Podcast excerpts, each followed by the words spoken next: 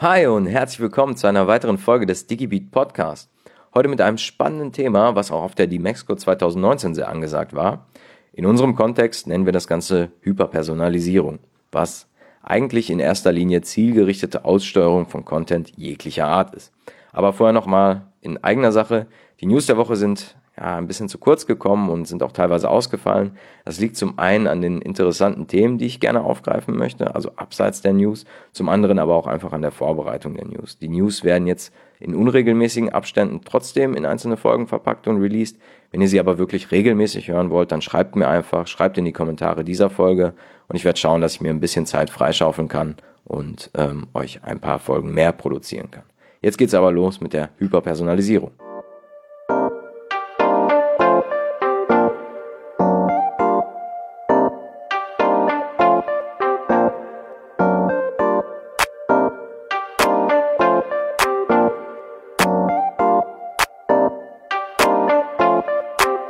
Auf der Dimexco 2019 war die Hyperpersonalisierung ein echt großes Thema. Content ist nicht mehr King, sondern der richtige Content zur richtigen Zeit ist King. Das Ganze hat auf der Messe circa jeden vierten, würde ich jetzt mal sagen, beschäftigt und jeder hat es irgendwie in seinem Kontext anders gelöst. Dadurch, dass ich bei der Redtree arbeite, haben wir uns dem natürlich auch angenommen und auch in ein Produkt gewandelt. But first things first, fangen wir einmal damit an, wodurch das Ganze überhaupt zustande kommt, also der Grund, warum es diese Hyperpersonalisierung überhaupt gibt und wozu es sie braucht. Wir stellen uns einmal ein ganz normales Webseitenbesuchererlebnis vor. Ich suche nach bestimmten Informationen, Informationen zu einem Produkt, Informationen zu einem bestimmten Thema oder vielleicht weiß ich sogar gar nicht ganz genau, was ich suche, aber ich weiß, dass es diese Information auf dieser einen Seite gibt, auf der ich mich gerade befinde. Jetzt wäre es ja super, wenn ich direkt das, was ich will, auch direkt angezeigt bekomme. Die Realität sieht aber eben ganz anders aus. Meist brauche ich circa sieben bis acht Klicks, bis ich das Relevante überhaupt angezeigt bekomme. Sieben bis acht Klicks. In der Internetzeitrechnung und auch dieser Marketing-KPI, ähm, da bin ich schon längst irrelevant geworden als Seite. Scheinbar zu überladen, zu viele Informationen auf einmal, notgedrungen schrinken wir diese Seiten dann eben zusammen nach dem Motto weniger ist mehr.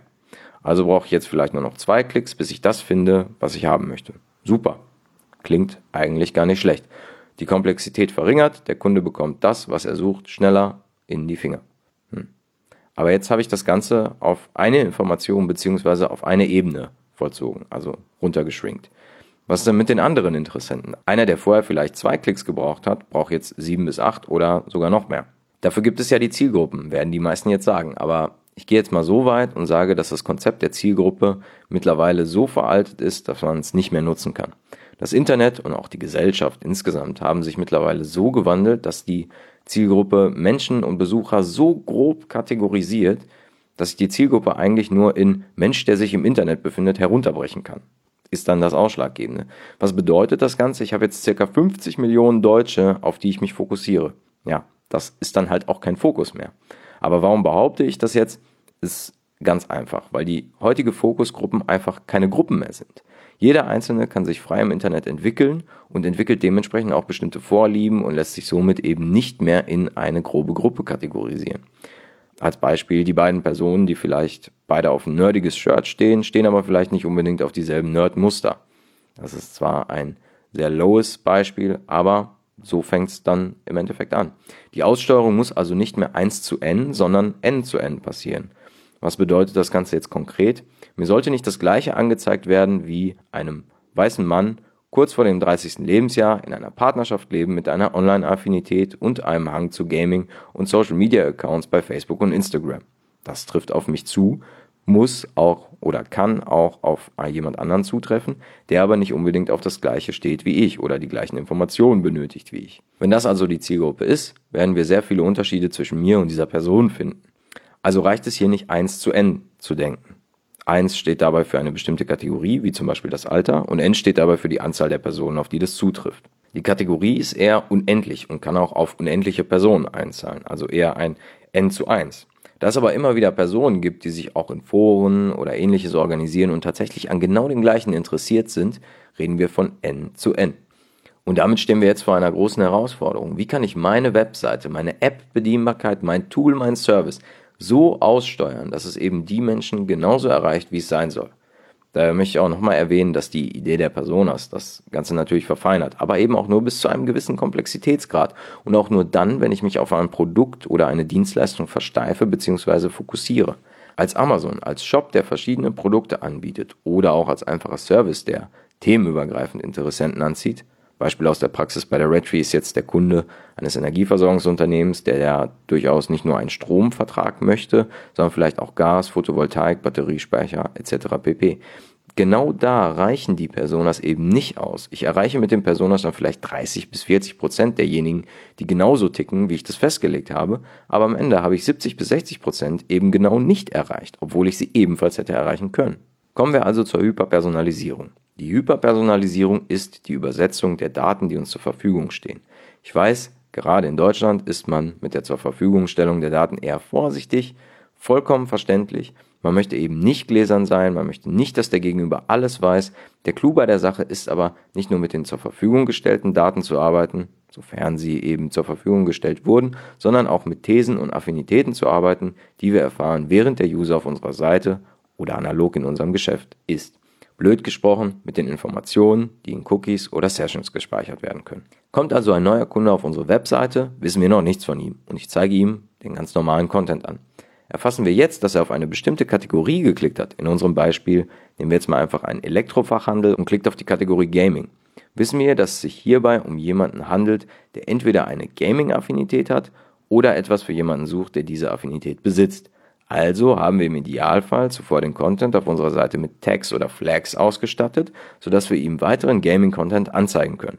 Durch jeden weiteren Klick verfeinert er das Ganze. Klickt er auf Content zur Nintendo Switch, können wir ihm in der erwähnten Session oder eben in diesem 30-Tage-Cookie Content speziell zu dieser Konsole anzeigen.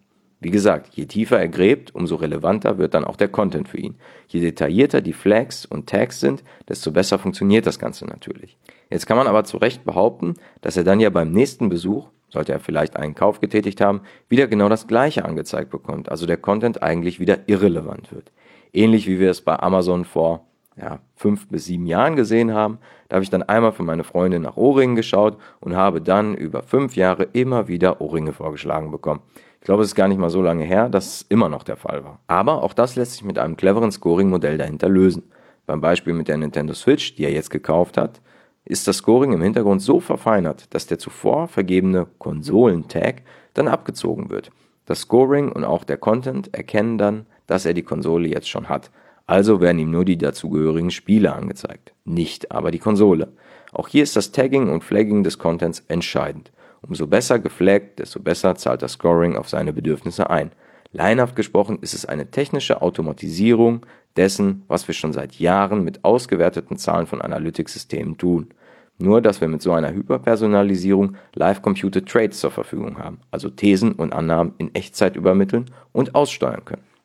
Und genau das sorgt dann für das Kundenerlebnis, wie es in der heutigen Zeit sein sollte. Relevante Content zur richtigen Zeit.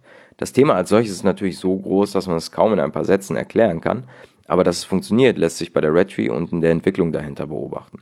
Wir haben zusätzlich für die Entwicklung einen Log eingebaut, in dem wir die Rechenschritte, nichts anderes ist es, denn die Tags und Flags sind hierbei einfach nur Variable n, verfolgen können. Wenn wir jetzt also ein neues und gutes Erlebnis geschaffen haben, das der User bzw. der Nutzer zu schätzen wissen wird, stellt sich die Frage, wie man das Ganze noch weiter ausbauen kann. Ja, in der jetzigen Form eigentlich nur durch ein Kundencenter bzw. einen Account, der die Daten auch länger als 30 Tage speichern kann. Ist das Kundencenter vorher schon vorhanden, kann man da natürlich auch diese Daten zusammenziehen und dem Nutzer schon nach dem ersten Login den Content zur Verfügung stellen, den es benötigt.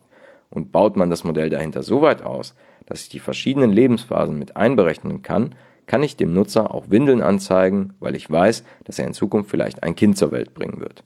Predictive Marketing, auch nichts Neues, aber eben eine Ebene tiefer als angenommenes Predictive, sondern haargenau Predictive.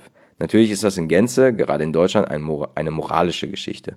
Werbung soll nicht manipulieren. Die Frage, die sich aber immer wieder stellt, unterstützt mich das Marketing? Also tut es das, wofür es angedacht ist bei meiner Entscheidungsfindung? Oder versucht es mir etwas zu verkaufen, was ich nicht brauche? Und beim Scoring-Modell, was auch noch transparent dargestellt ist, würde ich jedes Mal behaupten, dass es mich unterstützt und mir genau das liefert, was ich möchte. Das muss natürlich nicht nur auf Produkte und Dienstleistungen bezogen sein, sondern kann auch auf den Content bezogen sein. Ich weiß, gerade wenn es um Meinungsbildung geht, ist das nochmal echt etwas anderes. Wir kennen diese ganzen YouTube-Algorithmen, die Verschwörungstheoretiker immer weiter in die Verschwörung treiben, sodass viele dann denken, es würde echte Echsenmenschen geben, die unter uns leben und die Welt beherrschen. Aber hierbei hilft dann auch wiederum das Scoring dahinter. Wenn jemand die Affinität zu Verschwörungen hat, kann ich das auch für die These nutzen und in die These umwandeln und ihm genau die Antiverschwörungen dazu vorschlagen. Also Antiverschwörungen im Sinne von, diese Verschwörungstheorie gibt es nicht. Damit er sich vielleicht auch eben ein anderes Bild machen kann. Unterm Strich ist bei der Hyperpersonalisierung der Content nur so relevant wie das Scoring-Modell dahinter, was beim heutigen Stand der Technik live funktionieren kann und dementsprechend einen echten Mehrwert für den Nutzer oder den Kunden und auch für das Unternehmen, das diese Technik nutzt, bieten kann. Glaubt ihr, die Hyperpersonalisierung bringt einen echten Mehrwert? Glaubt ihr, dadurch werden wir gläsern und diese Technik könnte ausgenutzt werden? Schreibt es in die Kommentare und wir sprechen drüber. Ich hoffe, ich konnte euch etwas Relevantes vermitteln und freue mich darüber, wenn ihr den Podcast bei Spotify und Apple Podcasts abonniert und auch eine Bewertung dalasst. Bis dahin, bleibt digital. Ciao.